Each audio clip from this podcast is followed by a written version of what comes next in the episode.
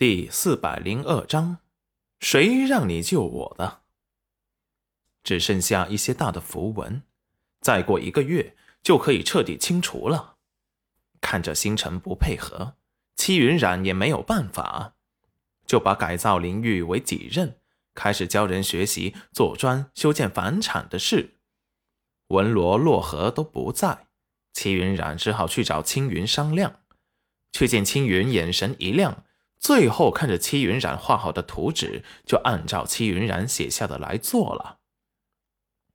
戚云染准备重新翻修一下他们灵域的皇城，把皇城的道路全部用青砖铺路，道路两旁的房屋全部改建成青砖瓦房，再把所有皇城没摆在地上的摊位全部改成了两旁林立的商铺，还有那些种蔬果的林田。全部由他统一规划，准备让青云给他们研究一种灵种，可以大肆种植量产的，不要像以前那样，万一有什么突发状况，出现灵气不足时，引起大家的恐慌。七云染这一个月可是忙得不见天日，很快便又到了最后给星辰治愈的时间。星辰神色深沉，目光幽深的看着七云染，深不见底。最后想到了什么，并没有反对彻底把这些锁，并没有反对彻底把这些锁魂咒的符文给去除掉。七眼周见众人已经准备好了，立即说道：“这后面是最关键的一步，冉丫头可要忍住了，中途不能停下，不然所有的一切便前功尽弃了。”留在星辰还剩下的符咒，很可能会大面积的重新出现，把那些原本剔除的符文会重新长出来。星辰闻言，神色莫测的看向戚云染。戚云染想都没有想就回答道：“我忍得住，师傅，开始吧。”星辰闻言。低头看不清他的表情，却让人莫名的感觉到了一股寒意。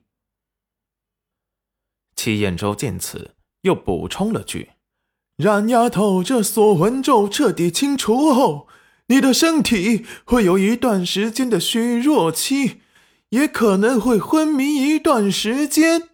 不过你们不要怕，这都是正常的现象。”等好好调养一段时间就可以了。见两人没意见，齐彦周又开始了治疗。齐云染又感受到了一阵生不如死的疼痛，他却咬牙坚持着。等到他神志模糊，终于觉得自己要忍受不住时，才终于结束了这非人的折磨。睁开眼睛，认真的打量了一下他。恢复正常的双腿，只感觉到心间的疼痛剧烈，忍不住晕了过去。在晕过去前，他仿佛看到星辰担忧害怕的眼神。星辰见戚云染神情恍惚的倒了下去，立即惊恐的跑了过来，把他抱入了怀中，眼神冰冷的看着戚彦周：“谁让你救我的？”戚彦周无语。他明明是被冉丫头逼的，好不好？立即蹲了下来，给戚云冉把脉，片刻说道：“身体有些虚弱，不过都是正常的状态。那些符文从心间活生生的全部拔出，肯定对身体是有些伤害的。以后好好的养着，也就没有什么大碍了。”星辰闻言。目光如利剑，冰冷的瞪着他。